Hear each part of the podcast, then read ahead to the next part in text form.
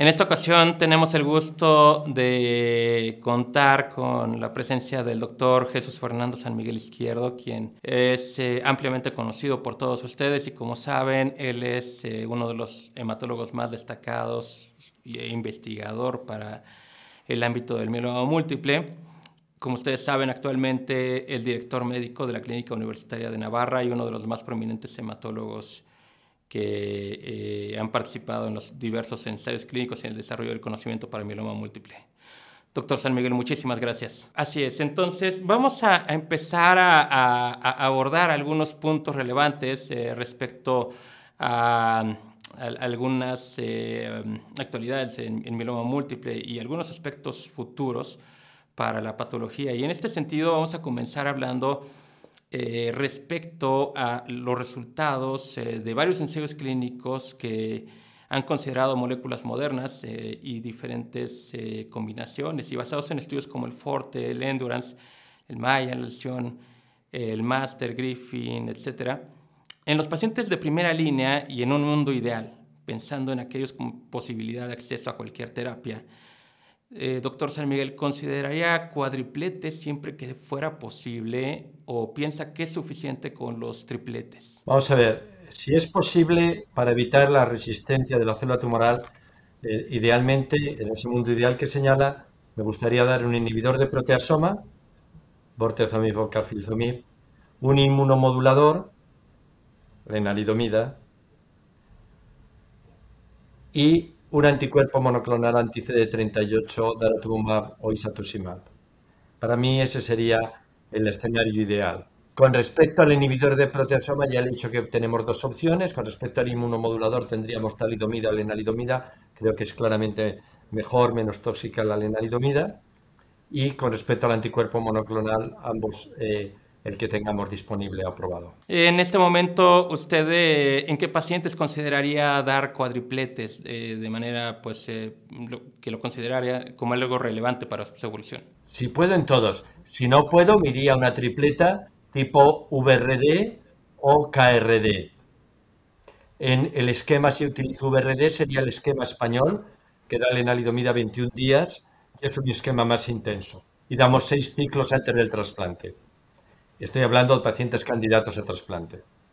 Así, doctor, eh, con las combinaciones eh, y, moléculas modernas, eh, basados al menos en tripletes, además del trasplante, y también pensando en mantenimientos modernos, ¿qué proporción de pacientes podemos esperar que preserven la supervivencia libre de enfermedad a muy largo plazo? Es decir, por 5, 10 años o más.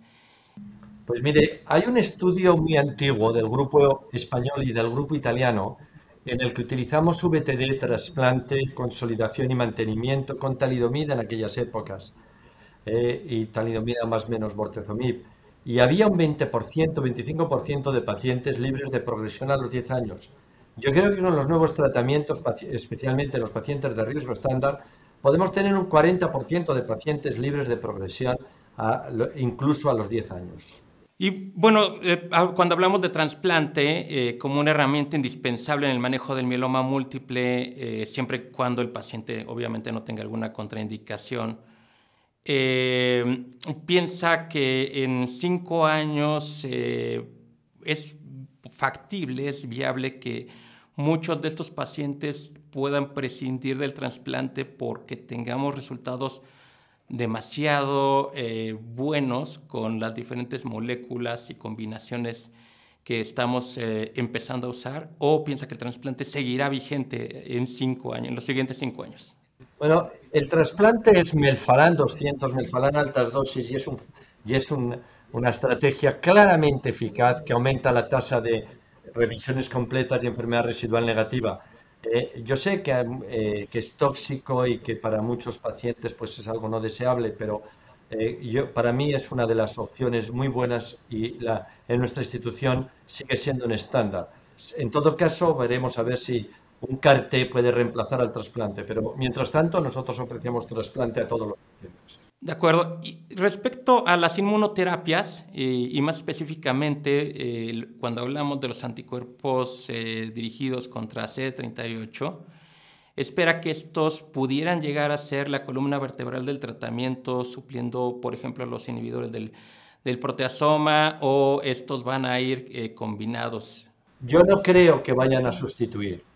Yo creo que lo esperable es que sean combinaciones yo quiero tener en todo mi paciente un tratamiento que lleve un inhibidor de proteasoma, un inmunomodulador y un anticuerpo monoclonal. Quiero tener las tres herramientas, más un corticoide. Y eh, en este sentido, eh, los nuevos anticuerpos, por ejemplo, los dirigidos contra BCMA, eh, pudieran tener una oportunidad importante para que eventualmente empezaran a retar como inmunoterapias a, los anti-CD38? Hoy en día yo creo que eh, los anti-BCMA van a tener un papel especialmente en la primera recaída.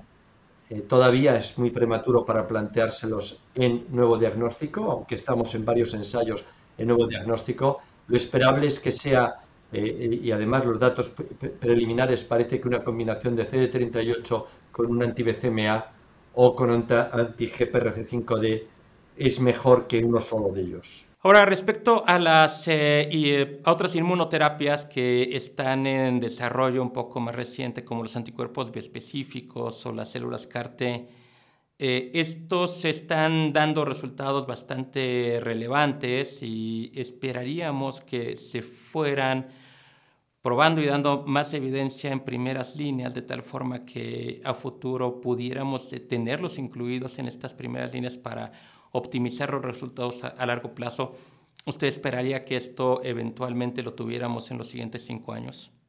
Seguro, seguro. Hay muchos ensayos en los cuales ya se están testando tanto los biespecíficos como los CARTES o en primera recaída eh, o en pacientes que les queda enfermedad residual positiva o incluso en primera línea directamente. En este caso, ¿irían solos o se esperaría que vinieran combinados? No, primero, es decir, eh, los pacientes recibirán inicialmente un debulky con una combinación eh, de las que hemos hablado, de un anticuerpo monoclonal CD38, más un inhibidor de proteasoma, más un inmunomodulador, y después vendría en esa secuencia quizá el bioespecífico, dependiendo de la edad, o el CAR-T, aunque los CAR-T se pueden utilizar hasta edades muy avanzadas. La duda está en si esto va a reemplazar al trasplante autólogo o no. Respecto a los biespecíficos, eh, mm, tenemos eh, la, ventaja de que es un producto relativamente listo para usar, comparado con, los, con las células CAR-T. Eh, ¿Qué tan importante es este eh, hándicap en contra de las células CAR-T, sobre todo en ámbitos donde es, difícil manejarlos? Sí, en, en, nuestra experiencia, un paciente que es, tiene una enfermedad muy avanzada muchas veces no puede esperar a recibir un CAR-T y en ese caso el biespecífico es la primera opción.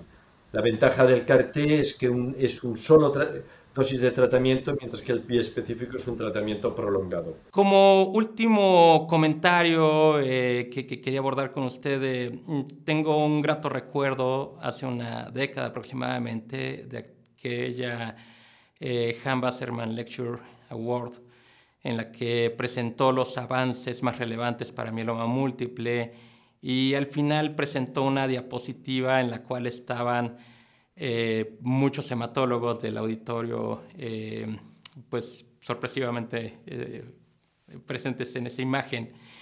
Y hacía una reflexión respecto al, reto de tratar a los pacientes y, el reto de nuestro trabajo en el día a día. Usted si pudiera dejar unos mensajes para estos hematólogos que todos los días estamos viendo a los pacientes y que tenemos no solamente retos médicos muy relevantes, sino también retos extramédicos. En este punto, ¿usted qué sería lo que eh, recomendaría a nuestros hematólogos en, Iberoamérica, que tenemos retos importantes eh, para con los pacientes y para con nuestro contexto de trabajo? Sí, desgraciadamente eh, el tratamiento del mieloma se ha convertido en algo muy caro, pero lo más barato es poder curar a un paciente, porque deja de consumir los fármacos. Por tanto, mi mensaje más importante es que hay que tratar de utilizar lo mejor posible dentro de las posibilidades que cada institución tenga, pero lo mejor posible en, al momento del diagnóstico. Y si eh, eso no ha ocurrido, pues lo mejor posible en la primera recaída. Yo soy muy conservador en recaídas tardías y procuro ser muy agresivo y no me importa gastar y utilizar los mejores eh, fármacos en el momento del diagnóstico, porque estoy convencido que una duración de una remisión prolongada, etcétera, al final se traduce en un beneficio también en el coste para el país. Muchas gracias, doctor San Miguel. Como siempre, eh, no solamente nuestro agradecimiento, también pues eh, le expresamos que es un honor escucharlo. Seguramente nos vamos a estar eh, viendo próximamente. Muchísimas gracias. Un placer, muchísimas gracias. Ha sido un placer.